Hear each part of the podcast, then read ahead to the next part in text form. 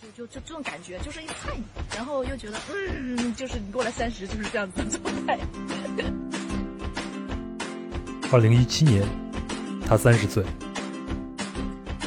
和自己的工作也有了七年之痒。他计划了一场六十天环游地球的旅行，在印度孟买和宝莱坞演员对话，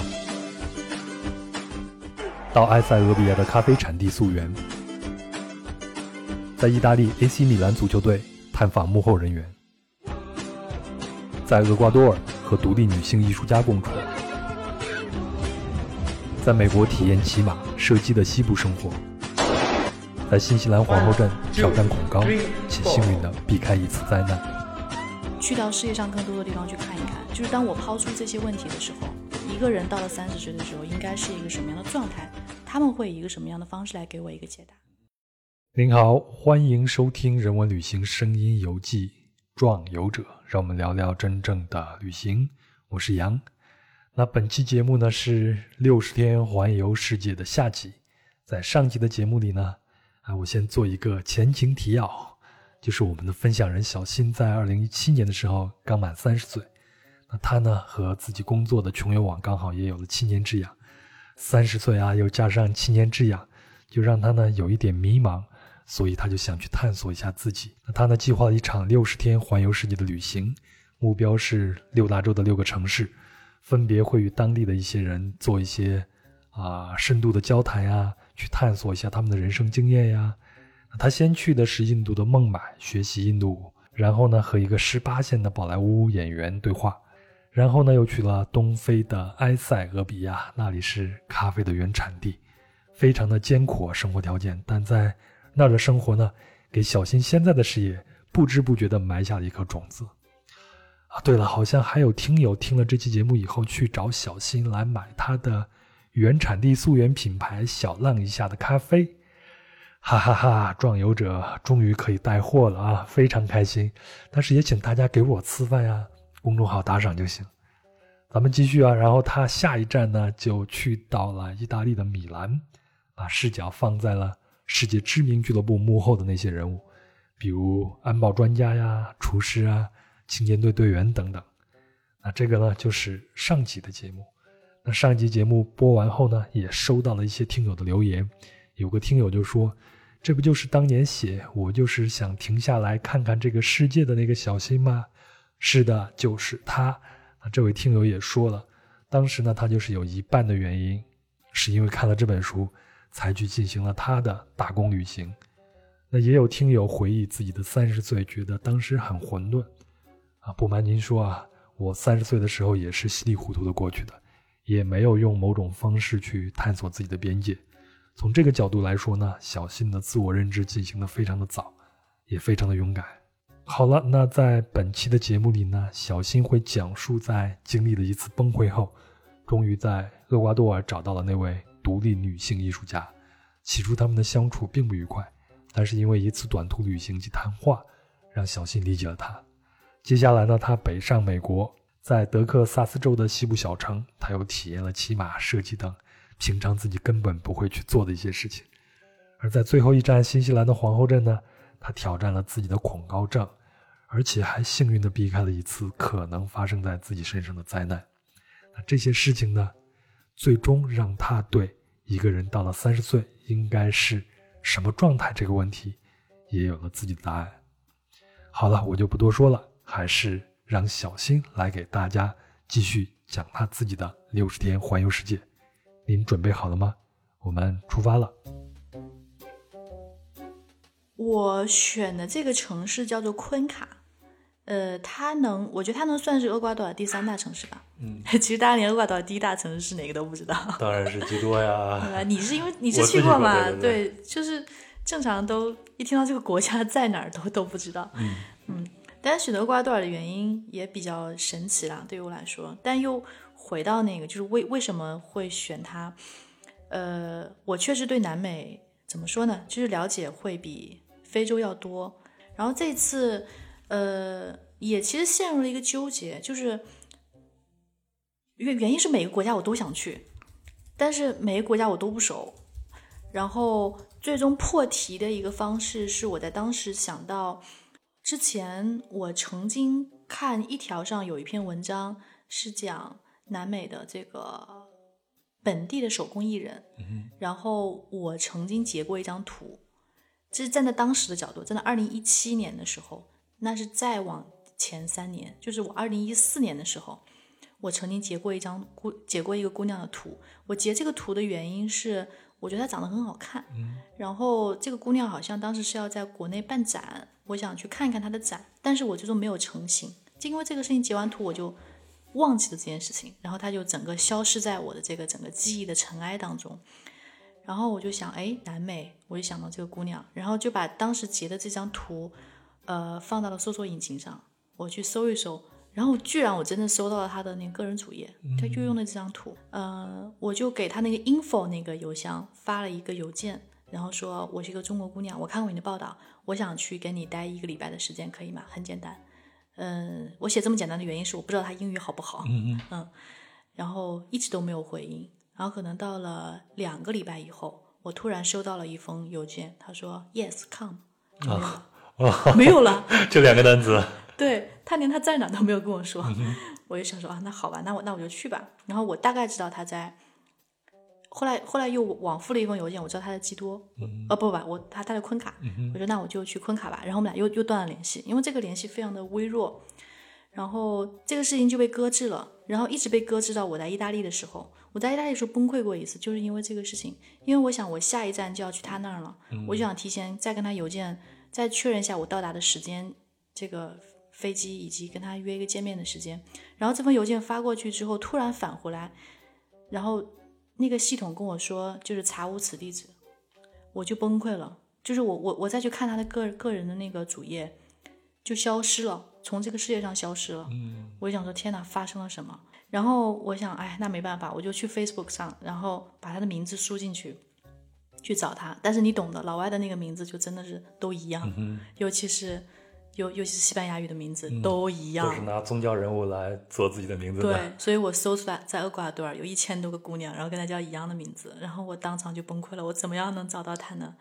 然后，但也没有别的办法嘛。这个时候又有一个朋友跳出来，没有没有朋友了。这个时候我靠我自己顽强的努力，我把我把他我知道他的所有的相关的信息都放进去进行筛选，然后一个一个点进去看，我真把他本人给找出来了。他没有本人的头像，那个那个照片做做头像。找出来了，我就加了他，我就问他说：“姐们儿，你到底怎么回事？你怎么就从这个世界上消失了？”我特别的愤怒。然后他很快就回来，然后他说：“啊啊，真的吗？我的那个个人网站忘记续费了吗？” 就特别的轻描淡写。嗯，然后他说：“那好吧，你你来吧，反正这样可能联系更快。”然后他又给我抛出了另外一个话题，他说：“哦你来的时候我不在，他那个让我弟弟去接你吧。”然后他就说完这话又消失了，我怎么 call 他都消失了。然后我就特别的崩溃，我想说你弟弟是谁呀？你居然还有耐心 再继续下去？我就特别想说，天哪，你的弟弟是谁呀？然后，但是想这么多也没用嘛，就是想的这些事情的时候，我已经落落地在当地了，然后走出了机场，并没有人来接我。所以你是一边跟他联系，一边就把机票订好，就决定要飞过去。就是我确定跟他联系上了之后，因为机票一早就买好了嘛，我确定跟他联系上了之后，我就。我就我就赶快把剩下的酒店什么都都订了，嗯，然后对，当我落地机场的时候，没有人来接我，我不知道他在哪儿，我不知道他的弟弟叫什么和长什么样，我就这样孤零零的在那个在那个出口站着，站了一会儿，我就想说，哎，就是随缘吧，嗯，然后可能又等了半个小时，有一个男人急匆匆的向我走来，我第一感觉就他是他弟弟，嗯，然后结果他果然。就找到了我，然后跟我说：“不好意思，我迟到了。”我觉得特别的难为。但是我后来觉得，就是他找我可能比较容易啊，因为我是在场的唯一一个亚洲人，所以他一看就知道那人是谁。但我不知道他是谁嘛，对吧？嗯，对，就是就是这么一个接上头的故事，就非常的诡异离奇，以及就是我觉得随缘，大家心态都非常的随缘。通常有这样一个开头，都会有一个很美妙或者很奇妙的一个故事发生了吗？对，有有发生，就是，嗯，他是让我感到最困惑的一个人，因为，嗯，我之前见的所有人，怎么说呢，就是大家给我的感觉都是，呃，很好接触，然后以及，呃，很职业。但我第一眼见到他的时候，我其实是有点不太舒服的，因为首先他特别不靠谱，就是放了我很多次鸽子嘛，像之前说的。但这个不构成什么。其实后来我在跟他聊天的时候，我发现他特别着急，他的语速奇快。特别特别的着急，我每给他抛出一个问题，他能在那回答半个小时。他把我的问题回答了，然后他不停的讲我怎么样，我怎么样，我我怎么样，就倾诉欲极强。然后在与此同时，在很急的同时呢，他又显得特别的忙，就很不像一个南美人。嗯就是忙到他每半个小时都要去规划，然后他会以每半个小时的这样一个状态来跟我对时间，然后我就很困惑。我就不知道他的人生状态究竟是什么样子的。他给我的感觉是他很想跟我聊很多话题，但同时他又没有时间跟我聊，他也不想跟我聊。嗯，反正就这么一个状态。是是，他是一个多线程的一个思维，对吗？极其多线程，而且真的是忙到爆炸，无敌忙。嗯。然后我就想，那呃，我就给了他两天时间。我说，那你先忙吧，就就你真挺忙。就我我我也不想因为我的到来而特别打扰你你自己的生活。然后他说好的，但他也每天坚持晚上跟我一起吃一个晚饭，嗯，然后我们这样子一个非常奇怪和紧张的状态进行到第四、第五天的时候，我都可能快要走了。然后他突然有一天说：“那个，我明天要去基多，就是厄瓜多尔的首都，去一个圣诞圣诞市集，有一个艺术家的展，然后要去摆摊，你要不要跟我一起去？”我说好的。那他说：“那去之前呢，我有一二三四五六七八九十件事情要做。”呃，那今天晚上可能不能陪你了。我说没关系，我就坐你车上。啊，你你他他要开车去各个地方。我说没有没有关系，我我我我陪陪你吧，就是我我也看看你工作状态什么样子的吧。然后他就说好。然后他真的是那天就是忙到忙到炸。然后到最后，我我我记得他倒数第二件要做的事情是送他的儿子去他的前夫家里面，因为他要出差。嗯那个时候已经是晚上十一点半了。然后他目送着孩子进了家门之后，他又突然叹了一口气，然后突然就跟我说：“说我好羡慕你们中国人，你们的爸妈可以帮你们带孩子。”哦就很一个很小的一个点，是一个完全没有想到一个点。我我就想说啊，那那到底怎么了？虽然我就很奇怪。然后他就说：“你从来就是你真的很很很难想象，就是。”一个离了婚的女人在厄瓜多尔是一个什么样的生活啊？但然后他就这个时候开始跟我讲他的故事，然后他的故事大概是这样子的，就是我也是那个时候理解他为什么那么忙，原因是因为嗯，离婚在厄瓜多尔，即使到现在啊，就还是一件可能社会上不太能够接受的一件事情，嗯，就是呃，当地的女性的一个生存状态是结了婚以后，大多数就在家相夫教子了。呃，一个女性如果是有一份工作的话，那大多，呃，是一份比较简单的这个 part time 的这样一份工作。呃，但她呢，因为她是一个做首饰的艺术家，所以她一直都有一份事业心。她希望能把首饰做得更精进，以及她希望把她的公司做得更好。所以她一直在这件事情上跟她的丈夫是有很强烈的争执的，以及可能本身作为一个职业女性。可能状态上并不是那么服软，所以最终下来，她还是跟她的丈夫选择离婚。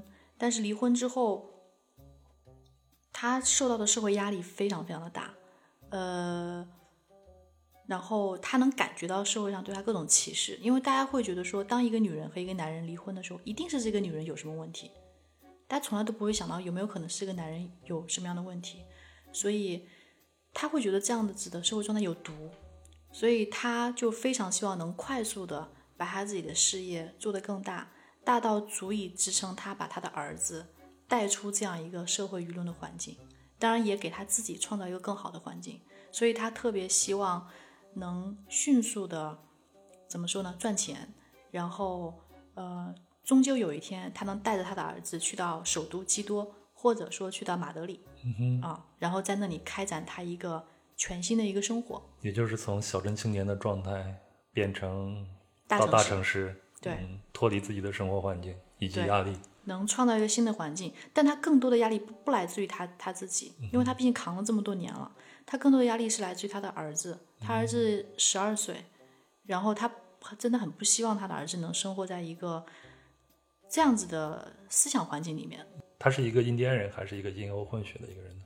嗯，他是混血。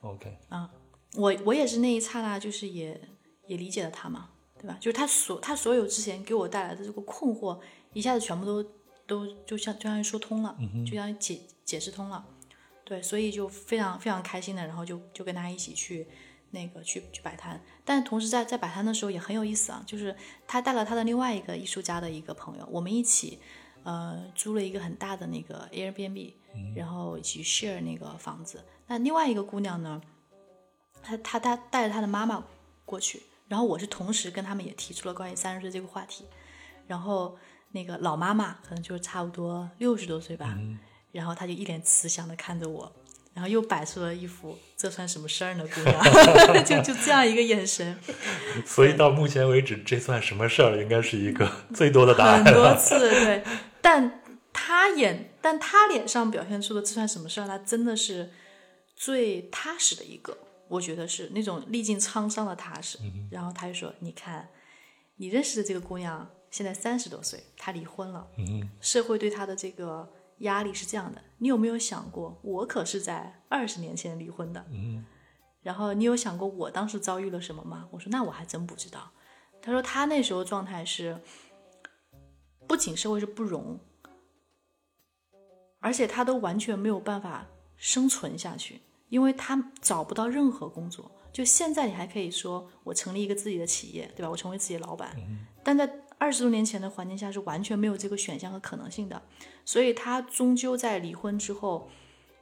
他唯一能做的一件事情就是他去了美国，不会说英语，但是在美国的一个呃教会里面学会了英语，然后全部从头开始，可能也是他三十将近四十的时候，嗯，那他很有勇气啊。以他的这种描述，应该是偷渡过去打黑工的这种状态。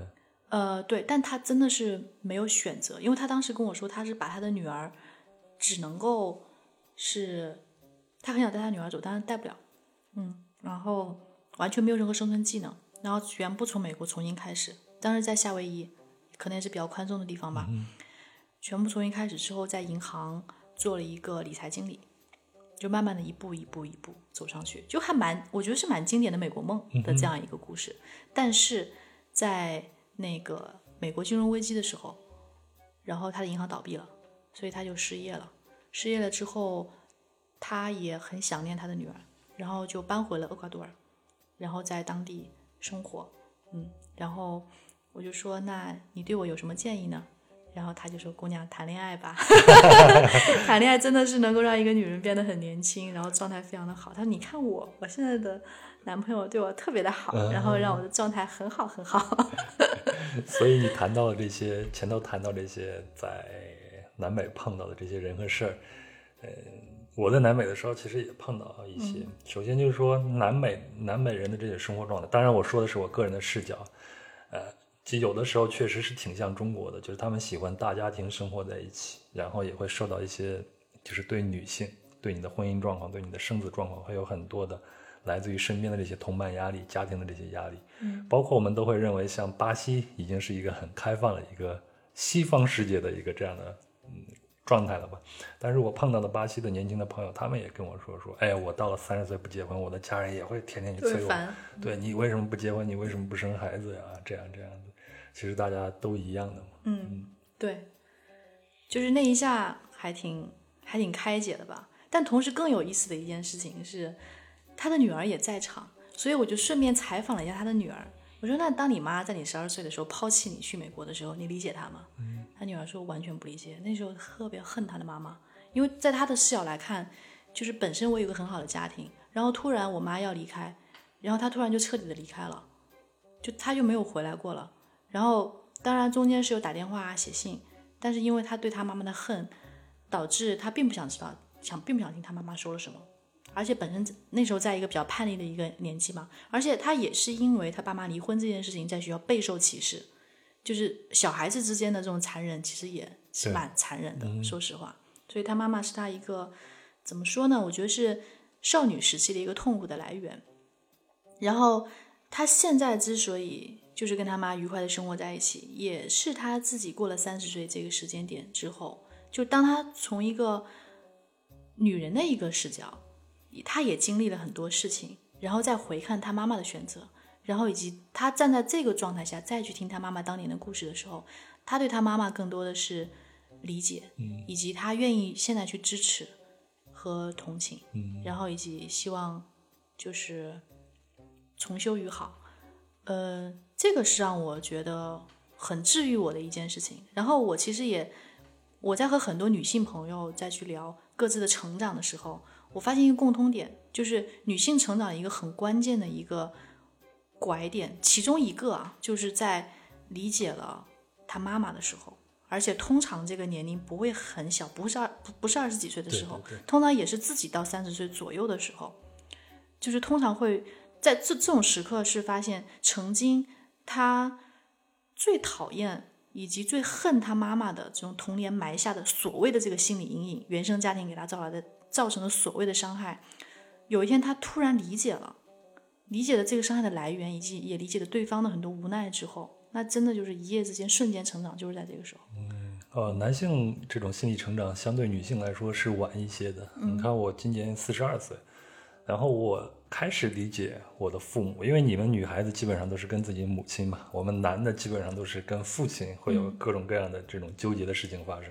所以希腊的神话故事里边往往都有很多弑父的这样的一个故事，这是一个经典的一个戏剧的一个点。是，所以我我对我父亲的理解，或者是对我家长的这种理解，可能他的一个原因，我们也是通过旅行的这个状态。我在某一期节目里边也讲了一下，嗯，就在那个时候，我突然就觉得哦，他们其实也挺不容易的。就是说，如果你能意识到你的家长挺不容易的，他们在那个时候也是做了他们做的最好的那种选择的时候，这个时候基本上和解的种子已经种下来了。嗯，以后慢慢的这种冰霜就会慢慢的就会融化掉。嗯，也是一个男人或者一个女人在成长的呃这样一个标志吧。是，嗯，对。哎，我们聊什么呢？就聊到这儿来了。哎，我们再说说恋爱。其实我我特别同意这个老太太跟你说的，要多谈恋爱。嗯。我今年六月份的时候回趟老家，然后我我侄女儿小侄女儿今年刚考上研究生，我们俩平常不怎么说话。小时候我们俩可亲了，现在二十多岁了，平常都不怎么说话。呃，我开车带她出去玩的时候，就在车上问她哎有没有男朋友啊啥，人家说有。但是我很不要脸的说，女孩子啊一定要多谈恋爱。所以话题也打开了是吗？是，我觉得恋爱这个事情会让一个女孩子就是成熟的很快，哪怕你在里边感受到甜蜜，感受到痛苦。嗯，当然，恋爱不是瞎恋爱，你得在里边做一些思索和自我的一个探索。嗯嗯，对。啊，我觉得到了。这个到了厄瓜多尔，你这个问题已经慢慢的渐入佳境了，好像越来越深入了。就其实虽然大家答案都是一样的，对吧？但是他他是以什么样的状态来来给你这个解答？我觉得还是会给人不一样的这个感受。嗯嗯，尤其他们在当时回答我这个问题的时候，他们为了包装他们的那个怎么说呢？就是那个首饰，他们是有一些包装纸，然后其中一个纸他们是。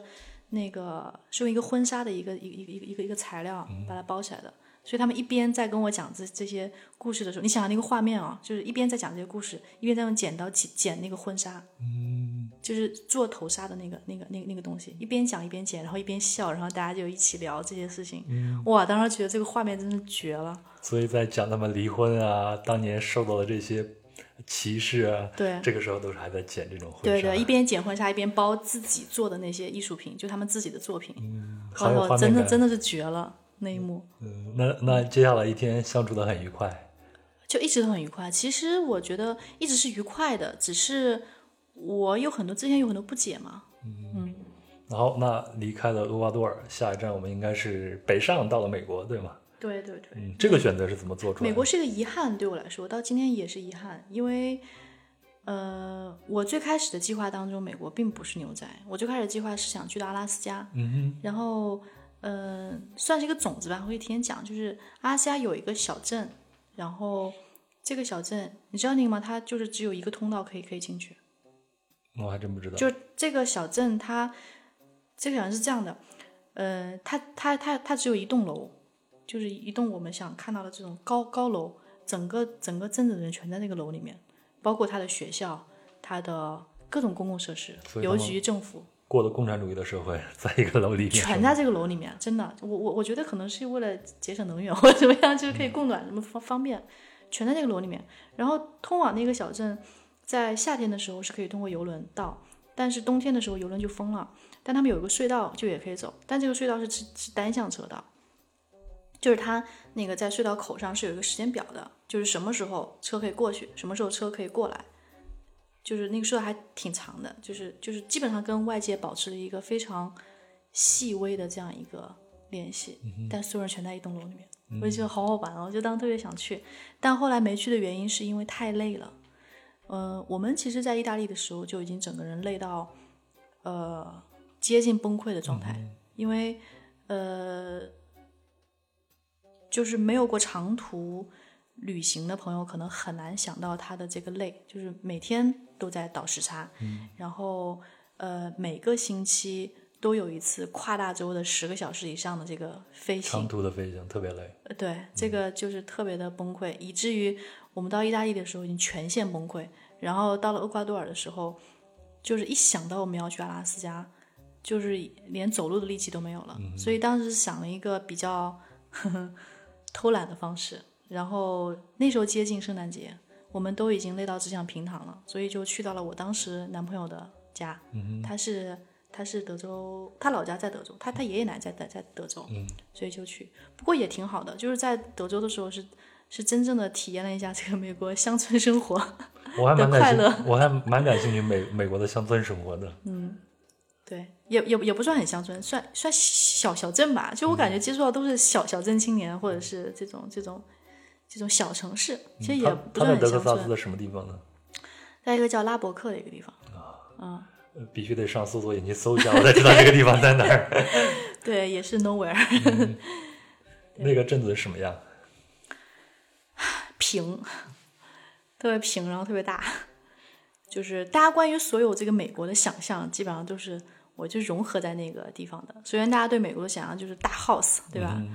然后那种各种快餐，有自己的后院就路，边院子里全是边有草坪。对，然后有游泳池，嗯，对，然后也不贵啊，就人民币可能也就一一百万不到，那个特别大 house，然后那个去教堂，很很根深蒂固的，然后牛仔，就是街上有很多人穿的各种牛仔服，然后德州是配枪的嘛，对，所以好多人扛了一把枪在那走，然后他们真的是会去打猎，嗯，就是这种，我觉得很很经典美国，但但是又是那种就是小镇经典美国这样子的一个状态。我我其实干一件特别傻的事情，就是就是我我我我我我去了之后，我说我对你们这儿就是有一些了解，他们说有什么了解，我就说那个你们的那个鸡特别好吃，然后他们都愣了一下，你知道吗？我们的鸡，然后明显就觉得，诶，好像哪里不对，然后又说不出来哪里不对，我也愣了一下。是因为山东德州的扒鸡很好吃。哦，你是一个 双关是吧？不是，我当时是非常真诚的，我就印象中德州的鸡好吃，所以我就说完了之后，我说天哪，我真是太，我真的太傻了，你时差没倒过来。对我真的太傻了。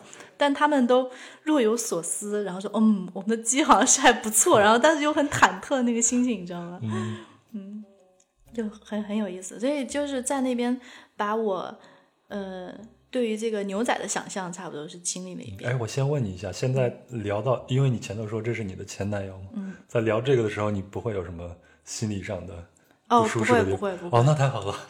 你我们现在可以拿一个婚纱一边剪一边聊啊，这一对对段。对对对对对，这哥们儿是我在《非诚勿扰》上认识的。好，你继续。对，嗯、对，就是就是延续了一下我对这个哎，牛仔的想象嘛。你要我干嘛？又要打断你一下。嗯，《非诚勿扰》上真的可以认识异性朋友吗？他不是假的那种安排的那种呃，反正我没安排，啊。嗯、因为我我我我去，我就是非常真诚的，我就好奇这个节目怎么做出来的，嗯然后我我就去玩了。但是但是但是他就是说要具体这个人啊，就是呃，我跟他在现实生活当中也认识，就只是在节目上看到之后觉得，哎，你也在，就这种，对，很很觉得很有缘分，然后下来就就就多多见见，然后然后再看，嗯嗯，太好，因为我的反射弧比较长。嗯你说《非诚勿扰》的时候，我还没有意识到这是一档综艺节目，因为我我不不怎么看综艺节目。啊 突然想起来它是一个什么样的属性，你的 反射弧真的还挺长的所以就插出了这个问题。继续继续，我们还在德州。啊！对对，我们还在德州。对啊，就是就是要去要去要去练枪啊，然后就每天在那个射射击场玩，可开心了，把所有枪全部都都玩了一遍。啊，它是一个枪场还是自己家里边就有各呃，枪场枪场，这这这个，因为我们是游客，嗯所以我们是呃不能持枪的，就是我我们必须去专业的那个射击场，但是呃，就是那些亲戚啊、叔叔伯伯们都有自己的配枪，然后就一把一把掏出来给我玩儿，人家是带着枪去，然后你要哇打。这样带带着带着枪去，对，就就很开心啊。然后我就发现枪是女生是能 hold 住的东西啊，嗯就是我最开始很怕那个后坐力嘛，对，但我后来发现后坐力完全不是问题，就还好，都你你只要姿势对，其实都都能顶得住。嗯、比较大的问题其实是呢那个声音太响了，所以就戴那个消声的那个耳机就会好一点。嗯，但还是一天打下来，那耳朵就是那嗡嗡响的那个那那个状态要持续很长时间。嗯，我觉得打时间长了可能会有耳聋、耳鸣，就会有这种状态我好羡慕你啊，因为我到现在还没有实弹射击过。啊？是吗？这北是我的京北京有北京有射击场吗？有，我嗯有射击场，我去过西山那边的一个射击场，但是那种枪基本上属于运动步枪啊没有那种真枪实弹，而且所有的枪支呢都拿一条链子把它绑在那个桌子上。哦，嗯德州他们的枪支管理其实还是蛮严格的。就是我反正目前我我我我记得的一些规则啊，就是首先所有的子弹都要注册，就是包括我我们去这个枪厂，我们带进去的子弹就在入场之前全部的那个那个编码都要都要入库的。然后呃，它只能在特定的区域去射击，枪不能拿不能在其他任何地方拿出来，就从那个就是那个盒里面拿出来都都不行。而且射击场只能枪口冲前，你把枪口冲到旁边，马上就会有人过来制止制止你。嗯，旁边的人马上就趴下了。对，然后你从这个公共区域进到那个射击场是有两道门的，而且这两道门是绝对不不会同时开的，所以它有很多个措施，其实是在做一些就是相关的保护。嗯啊，我们壮游者的听众群里边有一位朋友跟我是本家啊，就生活在德州，自己有一个农场，说老杨你来、哦来了以后，请你去打枪啊，嗯 记着啊，我一定要去德州，一定要去找你去打枪，把你所有的家伙都拿出来。对，就后来我们还有去打猎嘛，就是打猎其实什么都没有打到啦，但但就是得起得特别早，就是大概三点半四点就就得起来，然后就就就得去。你能克服你的心理上的障碍去对一个动物开枪吧？我没找到，就是我我我没有经历到那个那个时刻，你想象一下，如果真的碰见的话，你会去开那枪吗？我应该能开，嗯，就是我也钓鱼嘛，然后因为我做饭，我也经常就要用手处理一些，比如虾呀、蹦蹦跳跳的虾这种一点点这种活的这个这个东西，就是我对这个，我我我觉得我我我可能还好吧，理解理解。啊、然后另外就是骑马嘛，对吧？就是每天就穿着牛仔的那那一套装备，然后再驰骋，就就特别的自由、快乐和和和开心。嗯，就是我觉得真的是作为一个美国西部的人民，真的每天生活的很开心。然后就是烧烤，对吗？烧烤对啊，然后 还有那种最，著名的烟熏烤肉。然后超大杯的那种奶昔，就特就是这种 American food，就是超级无敌巨大，然后但是吃起来你明知道它会让你胖成个球，但是又很有幸福感。就真的美国人民人民的幸福就是特别的简单粗暴和直接嘛。嗯。然后呃，当然三十岁这个话题我其实没有问，因为在场的每一个人其实都比我年纪大很多，但是给我一个很大的一个震撼吧，也不是震撼，就是我我我到现在都都记得一个场景，是是是我是我男朋友前男友他他爷爷，呃，所以当时你前男友并没有在德州，是吗？他在啊，哦，他在。他当然在，圣诞节嘛，哦，都要回家了。对，然后他爷爷就突然神秘兮兮的跑过来跟我说：“来，我带你去看个好东西。”然后就把我带到地下室。那一刻我是很忐忑的。然后到了地下室之后，就是是一个很幽暗的小小道走下去，走下去就是他把门一开，灯一开，哇，豁然开朗，一个巨大的工作室。然后爷爷已经八十八岁了，然后他跟我说，他每年一定要学习一个新的技能。嗯，哇，这个好棒啊！对他那一年学习的技能是 Photoshop，所以他那一年的成果是他给每一个家庭的成员都 Photoshop 了一个贺卡。嗯哼，啊、但他的那个桌子上有很多各种各样的东西，有有雕塑，然后有那个键盘那 keyboard，然后有比如说 Photoshop 这种东西，很多很多，就各种各样的那个最新的那个设备仪器，巨大的苹果电脑，然后就就在那儿，然后就是状态超级无敌好。嗯，我要向爷爷学习。嗯，但那个老老老爷子是 IBM 第一代工程师，就本身是那种学习学习欲望和学习能力超强的那种人，所以就一直保持一个非常年轻快乐的这样这样一个状态。然后我就觉得好羡慕啊！我当时把他的那个整个那个工作室都都都拍下来，就就经常看，就是。激励我，我我自己。所所以有了这样一个画面以后，你就不用再去问那个三十岁的。完全不用问，真的完全，这跟年龄有有毛线关系，对吧？真的是有毛线关系。嗯。但真的是，真的是很很快乐，就是就看到看到那个场景，这比我在外面打枪或者骑马什么的都都都快乐很多。我觉得能找到一个这样的生活状态，那就没有什么太大的问题了。嗯。啊。那在这儿待的大概多长时间？也是七天。那休息过来了吗？缓过来了。然后就又得从又得走下一段的旅程了。对对对，又得又得又走下一段旅程。一月一号的时候，我就去到了新西兰。新西兰，你最初是怎么规划的？就是新新西兰规划是这样，就是前面的这个旅程都找的是本地人，本地本地人。呃，但到新西兰这个主题的时候，我反倒是想找中国人聊一聊，而且是那些。呃，早期移民到新西兰的中国人，因为新西兰是一个嗯比较常见的这个移民地，然后大家移民移民新西兰的时候是有很多想象的，比如说它的田园牧歌，对吧？它的这这个一个比较悠闲的这个生活状态，映射到我们目前这种国内的这个九九六的工作状态，以及大家很多这个呃高压，然后以及这个对环境的担忧。它可以说是，就是大家对我觉得是对世外桃源一个想象，是另外一个样本。对，然后以及很多人移民其实是抱着这样一个想象过去的，嗯，但同时呢，我其实是接触到很多海外华人，也会跟我抱怨说，在海外是过得特别的无聊，好山好水好寂寞。然后以及尤其是看着国内这样蓬勃的发展，然后心里痒痒，但是感觉又自己又做不了什么，就真的是。有一种很煎熬的感觉，当然这个可能是看个人的状态，但我那那个时候我是会比较关心，说这些人在那边到底是怎么想的，所以我我就很想，我就很想去见见他们，去问一问。嗯，最开始的时候计划是在奥克兰，嗯，但是因为也是旅途中出现了一点小的事故，我把我那个姑娘弄丢了，就她忘记她忘记申请新西兰的签证了，哦，新西兰是电子签，但她忘记了。所以我就自己先一个人到了新西兰，我我在那等他，等他的时候，因为也是因为少了一个人嘛，我就觉得那我就换一个旅游目的地去等他，所以我就落地奥克兰之后，马上一个飞机直接到了皇后镇。嗯嗯，皇后镇可以说是怎么说呢？觉得新西兰最最最最热门的旅游目的地之一了吧？也是一个最典型的城市，在新西兰的南岛，对吧？对，嗯，所以到了到了皇后镇之后。很快就就就开始体验它的各种各种各种项目，因为皇后镇是一个户外运动的天堂，以及它尤其是极限户外运动的一个天堂，所以所有到了皇后镇的人都要被折腾一番，比如说跳伞啊、蹦极啊，对吧？这些东西对他们来说就是他们的日常。嗯，你知道吗？我到皇后镇住的一周的时间，嗯，然后我记得我住的第一个旅馆的前台的小伙就是瘸着腿。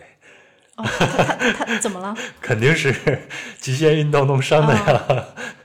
但是我因为我是超级的怕这种跳伞啊什么的，所以我就一直恐高是吗？我是一直不敢尝试这个。我后来尝试过一次那种滑翔伞，是在秘鲁的利马，在它太平洋的旁边尝试了一次，还好。但是跳伞我到现在都不敢尝试。滑翔伞可能还好一点。嗯嗯，你你你怕吗？我怕，我特别怕。嗯，我超级无敌怕。我我我是跟你一样的，就是如果有一一一个比如说一个高空的一个。台子它是透明底的，那我绝对不上去，打打死我都不去，我就这种状态。但有可能在皇后镇，我不知道是因为待的太无聊了，还是怎么着？是太无聊了。对，然后我想说，那要不试试吧？就来来都来了，就会开始有开开始有这种想法，所以很快就把康康康就把所有的这个这个最难搞的这些运动全部都报了一遍。嗯，分别有是吗？分别有，分别有这个第一个是跳伞，嗯，第二个是蹦极。然后第三个，它有个叫秋千的东西，它叫 swing。秋千这个是最恐怖的，对，然后就去干了，嗯。然后没想到就是反正这后面也是个故事吧，就是当我终于鼓足勇气去跳伞的时候，那天呃天气不是特别好，就是可以跳，呃但是那天天空上的云层比较厚也比较低，然后稍微有一点风。我当时看到那个场景的时候，我就我就在想。诶，这个如果跳伞的话，好像大部分时间都在云里面，就是也看不到下面那种好看的那个景象，天也不是很蓝。我就想说，那要不换个时间跳吧？今天好像不是特别的完美，就我觉得人生肯定只跳这一次了，所以还是细想说有一个更好的一个体验，所以我就换了一个时间，然后去到了那个镇上去喝咖啡。然后就是在喝咖啡的时候，我突然看见那个手机上去弹出本地的那个 breaking news，嗯，然后上面一个 news 就讲说。有一对这个跳伞的人被风吹到湖里面去了，然后现在正在进行一个紧急的搜救。我大概算了一下时间，我觉得有可能是我的那一班飞机上去的，但我不是很确定，所以我那天就一直在不停的去刷相关的信息，然后直到晚上的时候，等到更多的细节出来的时候，我终于确定那就是我那一班，因为，呃。我我我我那一班有一个长得很像印度人的一个人，然后那也是唯一你你唯一一个有印度长相的人。然后最后那个新闻出来的时候说落水的是一个印度裔的美国人。OK，所以就就是我就是我那一班飞机上去的。嗯，然后一班飞机上去其实四四组人，呃，跳的游客外加教练。那其实如果说我在想，就是如果说我没有中途提前撤退的话。那可能是有百分之二十五的概率落水的那个人是我，嗯，所以那个时候就是还挺，怎么说呢，就一身的冷汗啊，因为后怕是吗？真的是后怕，因为其实总体来说跳伞是一个比较安全的运动，对，就包括这家跳伞公司，它可能也运作二十多年了，然后它前一年接待四万四万个人去跳伞，就也从来没有出现过事故，这是第一次商业事故，然后就刚好被我那班飞机赶上了。但你想，我第二天还要去蹦极，对，所以我提前一晚就做了整整一晚自己的心理工作，然后最后站到那个蹦蹦极的那个跳台上的时候，其实我整个人的心理是崩溃的，因为本身已经不敢蹦极了，而且当地的人其实不停的跟我说，呃，他们劝我去跳伞的时候，他们的原话是，跳伞比蹦极简单多了，因为跳伞是有人带着你下去。但蹦极根据当地的规定是不可以有人把你推下去的，也不可能抱着你下去，你必须自己走出那一步。就是如果你偶尔看见这个蹦极的教练在后面推了一把，那一定是这个人已经跨出去了。这个教练帮他调整一下姿势，让他在落的时候的角度是更舒服一点。所以蹦极是虽然它的高度没有跳伞那么高，但终究当你站在那个地方的时候，你得自己下去。就是自己做决定的一个，就你得三二一，你自己下去，不是有人把你拱下去这个状态。所以我就就当然蹦极也很安全，但是我我我在那真的是特别的羞耻，然后一个人在那个跳台那儿可能站了大概十分钟左右的时间，始终不羞耻。如果是我的话，我会哭在那儿的。对，我就始终我会当场哭给你看。不能不能鼓足勇气，你知道吗？就那个对比的感觉，就是旁边大概十岁的小朋友噗噗的跳，因为。因为新西兰的法律规定是蹦极的最低年龄是十岁，所以本地的小朋友通常是十岁的时候，他会把蹦极作为他的成人礼。然后蹦极公司对这些小朋友都是免费的，所以他们就没事儿就去蹦个极玩。嗯，我觉得这个跟我们小时候的体验真的是差别好大。可以想象一下，新西兰人在那样的环境里边，正是因为好山好水好寂寞，所以他们才诞生了这么多的极限运动。如果我没记错的话。商业蹦极第一个出现的地方就是在皇后镇，对，就是我跳的那个桥。嗯嗯，这个这个对比很强烈啊，就是旁边人跳的非常的开心，然后都是以各种姿势跳，然后还有各种裸着跳的，就是花式在我旁边跳，然后我就很怂的一直在那在那个旁边一直站着。教练会催你吗？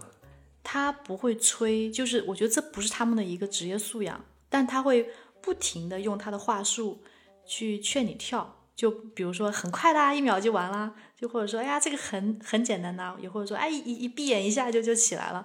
但在我当时的感觉，就是我觉得这都是标准话术。就我觉得你是拿一个商品在对我，你没有把我当成一个人在对我。但我心里抵触情绪很大。但当然也是，你犹豫的时间越长，就越难跳下去嘛。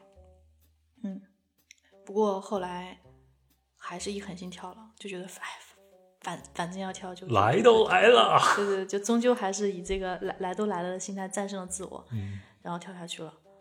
呃，我是不会跳第二次的，那个感觉并不是很好，是很强烈的失重感，是吗？嗯，还好，就其实没有很强烈的失重感，但是那那一下，我觉得跳下去之前那一下的心理创伤实在太大了，我到现在都觉得那那是一个心理创伤，所以我我还是觉得说，我不太鼓励大家，如果真的不敢跳，那就算了吧，这个真的是也没没没事儿，就怂就怂一点，真真真的没事儿。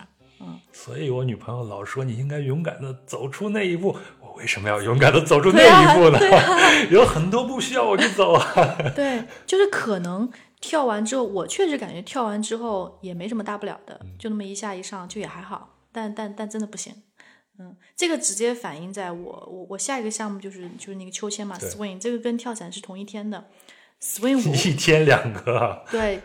Swing 特别特别可怕，Swing 是在一个两百两百多米深的一个峡谷里面，它是把跳台设在峡谷的中间，然后你就一个这样下去，然后你你你就你相当于是个钟摆，然后这个这个这个钟摆的这个半径是两百多米，你就一个人在这个峡谷里面晃来晃，被被晃来晃去，然后就听你自己在那鬼哭狼嚎，差不多这么一个状态。嗯，但我是在。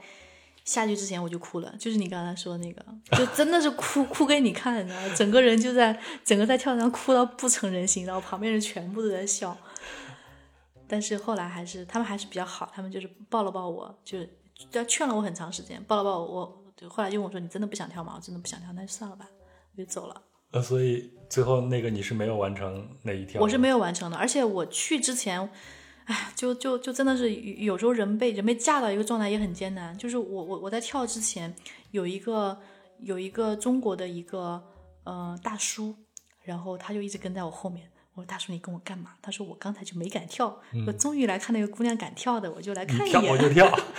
这个杰克对对那个谁说的？你跳我也跳，又这样又这样又这样。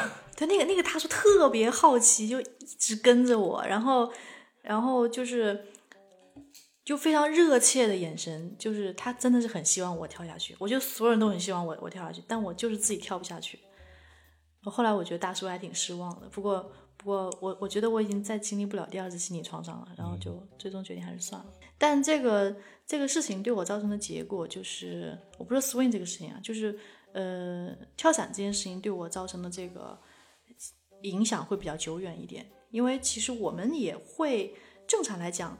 嗯，你都到这个年纪了，你多少会问过自己一个问题，就是如果明天死了，我该怎么办，对吧？嗯，大家也会说，哎，就是在鼓励人的时候，会说那些向死而生，对吧？就就感觉特别的悲壮，这种豪情万万丈的样子。但是你终究是没有走到那一刻的。你说这些话都是怎么说呢？就有有有点站着说话不腰疼吧？对，觉得是。但当你真正的。感受到你真的是在那个死亡的门口兜了一圈儿，然后你再回想这个事情的时候，它带来的其实不是后怕，后来一点后怕的感觉都没有，而是带来的感觉是死亡真他妈离你挺挺近的，就是它真的是可能明天下一刻就会发生的事情。那你该怎么办，对吧？那对我来说，答案也也比较简单嘛，就是就是把今天活尽兴嘛，就是没这不是一个什么特别。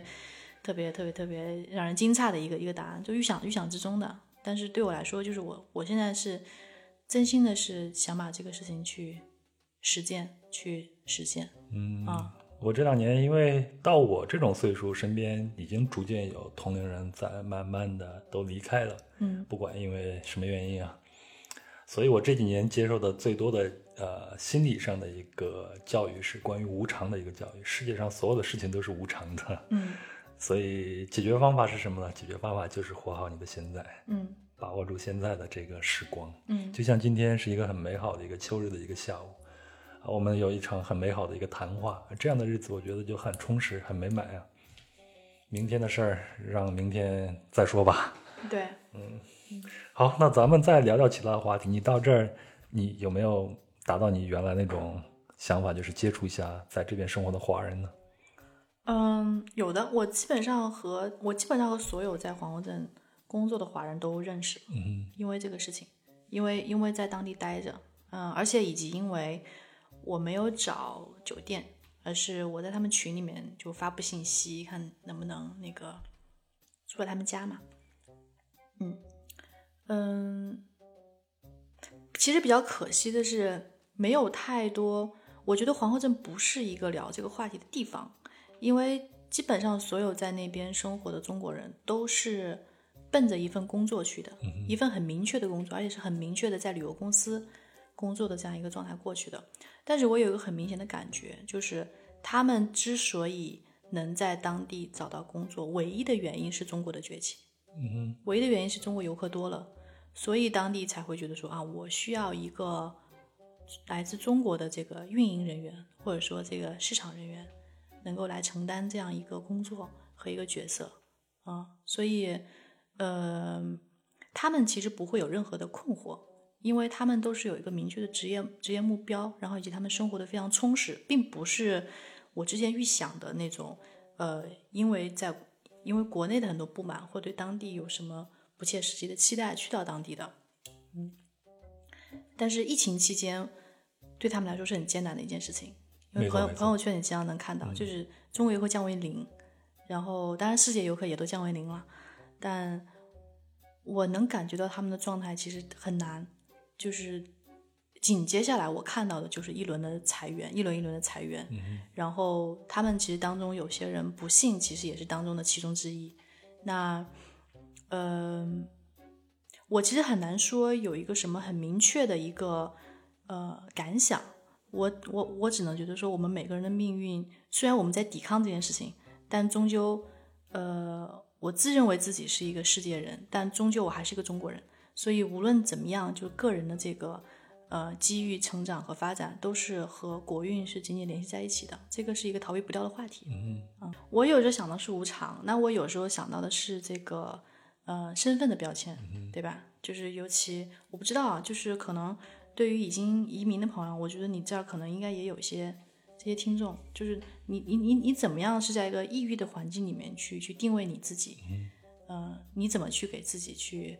撕标签以及去贴标签，那有些标签可能是我们终其一生我们很想去撕掉，但是终究是撕不掉的。对，那也只能跟他去共处了，这个是没有办法。对你既然提到了身份，我就顺便聊一个话题啊。嗯，通常我会觉得，就喜欢旅行，特别是像你这种去走了很多地方，而且愿意去深度接触，特别是跟当地人去有一个连接的这样的一个旅行者，都会把自己定位成是一个世界公民。我不知道你会有这样的一个。期待吗，就是希望我会成为一个世界公民。我没有这个期待，是因为我觉得我本来就是，哦，我思考方式本来就是，呃，但我的转变是在于，嗯，怎么说呢？我觉得，我觉得精精神上我其实没有没有过节，嗯啊，但是在这个，但我们也是具体的人。就是我们去看待一些问题和处理一些问题，我终究还是我刚才讲的，就是我终究很难逃避一个我基础的背景和一个立场。嗯，那我我是曾经试图把中国人这个标签从我自己身上撕掉的，不是因为我不喜欢中国，而是因为我觉得这个标签没有必要。嗯啊，来定义我自己。但是我近几年我是渐渐的会再把这个标签再往再往回贴，呃。往回贴的原因也是因为我觉得我摆脱不了它，而且我也觉得，呃，我身为这样在国内这样一个社区以及这样一个群体，我觉得我其实更有义务，因为我经常接触到呃海外，然后我是觉得我更有义务能把中国是一个什么样的状态，大家是怎么真正的是怎么想问题、想事情，以及中国人和大家其实都是差不多的，就这样一个状态去对外进行一个传导。当然是传导，当然也是以我是一个中国人的身份来进行这样一个传导的，是一个起始身份。嗯，就是我心依然是中国心，但是我的思维方式是世界性的。啊，对，嗯嗯，呃，那现在的形势，特别是今年的疫情啊，我们以后离不开、逃不开疫情这个话题的。对，就现在包括国际上的形势，虽然我们不谈政治，我们也能看得出来，就是世界是。越来越收缩的，嗯，就是对我们这些世界公民，因为我上次聊天的时候，你也说，包括我也是，我们都希望会有一份就事业吧，或者说是工作，能够在世界各地去完成它，并不局限于在某一个国家，嗯，那这样的话，作为一个有世界公民这样一个眼光，但是你的身子还不得不 缩在一个地方的这样一个事情，你会觉得这个事情是一个很令人悲伤的一个现象吗？我对这个事情的感觉，其实是在最近，我在我在思考，就是如果说你换做半年前，你问我这个问题，我当然是觉得地球很快就会恢复正常。不是我我我我没有觉得地球会恢复正常，我觉得其实很多，因为我其实从怎么说呢，我从二零一零年那个时候，我就已经明显的感觉到这个呃世界在往回缩，就是以前大家是一个非常开心的去拥抱开放，然后去拥抱彼此的一个状态，然后我二零一零年和二零一一年的时候在芬兰，大家已已其实已经在在聊，就是当地的某某一些政党的上台。嗯，能看到一些风向，就是大家开始变得保守，然后开始会去变得就是更封闭，以及更关注自身，而不是关注呃国际之间的这样一个话题以及开放。那最近几年，大家可能感触更明显，尤其是中国和美国的关系，对吧？以及尤其是某个美国某个老爷爷上台以后，对吧？这个 大家大家都会有很多这样子的感觉，但。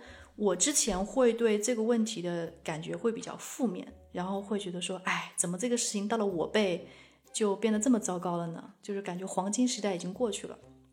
但我最近在嗯思考的一个原因，其实是在于，我是觉得现在的状态是各个国家都在，嗯，各个国家其实现在一个过程当中，大家都在处理自己和自己的关系。呃，在这个关系处理好之前，其实是确实没有办法去顾及到这个和外界的这个关系的。这个其实和我们每每个人是一样的，就是可能是自己内部出现了一些什么问题，导致他可能需要一些一些调整。就是我不太清楚说这个调整会往一个好的方向，或或或者往一个坏的方向去发展。但我现在我更愿意去做一个观察者。嗯，我尽量的把自己的这个立场。去去摘开，因为仅仅从个人的这个发展好多视角来看的话，我确实也能理解一些保守的这个思想出现的原因在哪里。然后我了解的更多，以及了解更多的个体故事之后，我觉得我更没法去做一个判断。对，但我仍然觉得开放和流动是不可抵挡的历史趋势。嗯啊，所以我自己会有这样一种感觉，我觉得。呃，就是关于环球旅行，或者说是我们旅行的这个黄金时代已经过去了。未来这个黄金时代什么时候再出现，可能是相对来说比较远一点的一个事情。火火星探索的时候吗？但那没人。嗯，你你指的星际旅行了，我指的可是就是活生生的在我们地球上的这种旅行。我这个我是悲观的。那咱俩可能在这方面的看法是比较一致的。我也是觉得黄金时代已经过去了。嗯。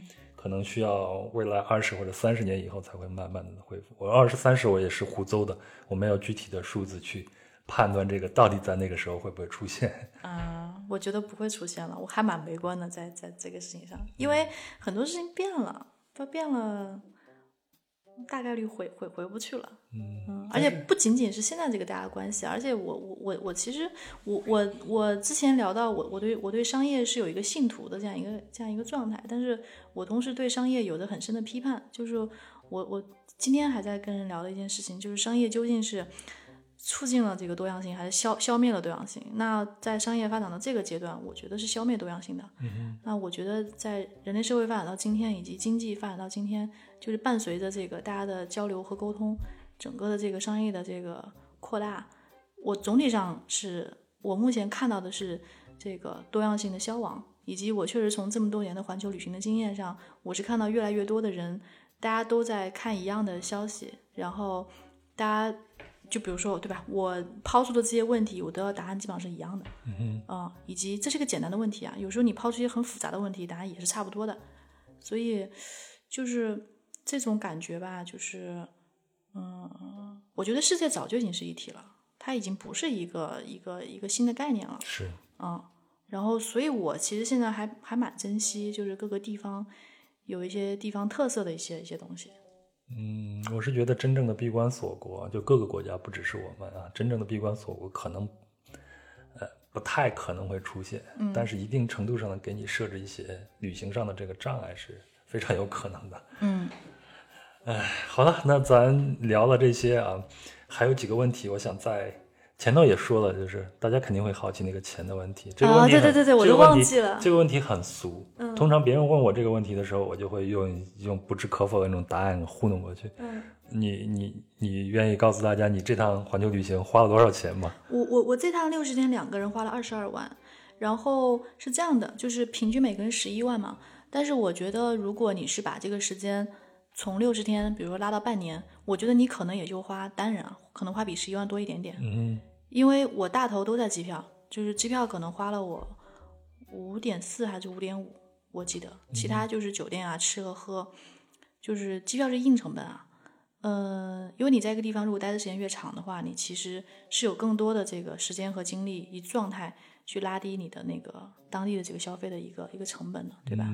所以我觉得，就是就环球旅行这件事情上来讲的话，可能十几万也也也也就差不多了。对，没错，没有想象的那么那么那么那么贵。所以中一个五百万的彩票，你可能把这个五五百万放到银行存一年，然后存个几年吧，然后这把利息就能让你环球旅行。是，连房子五百万买房子都买不起。算个啥呀？呃，对，是。嗯，那你回到就是从啊，那你就是从新西兰直接回到了北京。回到北京以后，你的生活有没有改变？或者说，你之前的那个问题，你觉得解决了吗？我就觉得它不是一个问题了。嗯嗯，问题不再是问题。对你可以说它它解决了啊。对，那对我带来后续的影响就是就是就是新西兰最后发生那个那个事情，就是对我有一些持续的影响。嗯，你指的就是那个跳伞那个跳伞那个事情，OK，然后就会让你觉得要及时的做我手中认为需要去做的这种事情。呃，倒不是及时，我觉得它会让我去呃更加清楚的去判断。呃，我有一个结论，就是我觉得时间是最重要的事情。对于我来说，最重要的是时时间是最重要的资源，所以我应该把这个资源放到什么东西上？嗯，哦。这个是我应该想清楚的，嗯。所以你回来之后的你的生活状态有没有发生一些变化呢？啊，有的。我回来不久，其实我就离职了，跟跟我老板想让我出去的这个初衷可能不太一样。嗯，就是七年这样，最终还是以离婚来解决的。对。然后我我我后来一直在花很多时间再去思考，就是自己在这个世界上的位置。然后一旦有机会的话，我就我就会跨出那一步。那其实，在疫情。疫情期间，大家都比较人心惶惶嘛，大家会觉得说，呃，经济可能会发展的没有那么快了。然后，如果手上有一份稳定的工作的话，可能更需要去珍惜。这个我觉得是一个普遍的一个状态。但我疫情期间，我大概我一个很模糊的概念，明确了自己想干嘛之后，我就我反正就也彻底的辞了，啊，所以就也打算就是开始自己创业，然后做自己想做的事情了。嗯，所以刚好你现在做的事情跟你在埃塞俄比亚那个时候种下的一粒种子还是有关系的。对，是，就是好多前因后果、千丝万缕吧，然后都是都是跟它紧密的联系在一起的。嗯，就你经历的这些事情，多多少少都会对你的人生造成一些影响。嗯嗯，所以还有一个问题很俗，旅行对你来说到底意味着什么呢？嗯，旅行有旅旅行对我来说就是。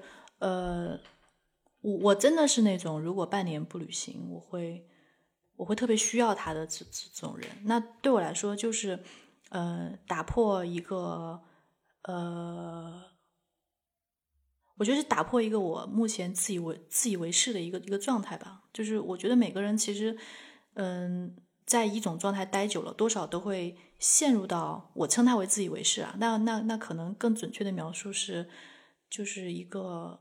呃，信息怎么说呢？都是信息孤岛啊，或者信息茧房啊，对对对，这样的流行的词汇，其实它能解决一些问题，很直接就告诉我们是什么。是是是，就就就按信信息茧房吧。那那那在目前的情况下，可能更加明显了。就是，嗯，我我我我我需要不停的去跳出来，然后去看到就是不一样的人对一些事情的解读，然后，嗯。以及自己亲身参与进去去去提问，然后去获得反馈。这个这个过程对我来说是一个很重要的事情。嗯，这是旅行对我的意义。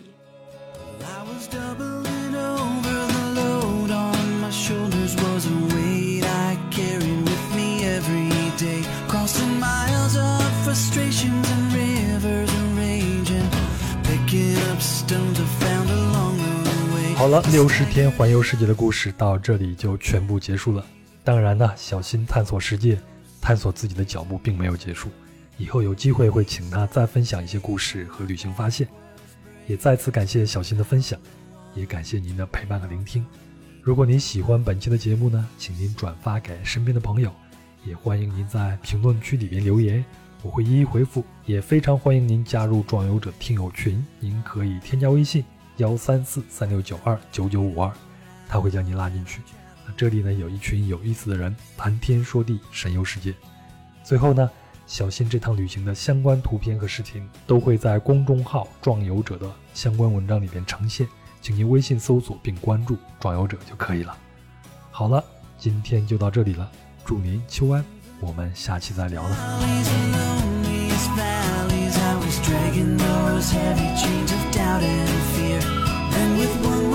spoken, the locks were broken.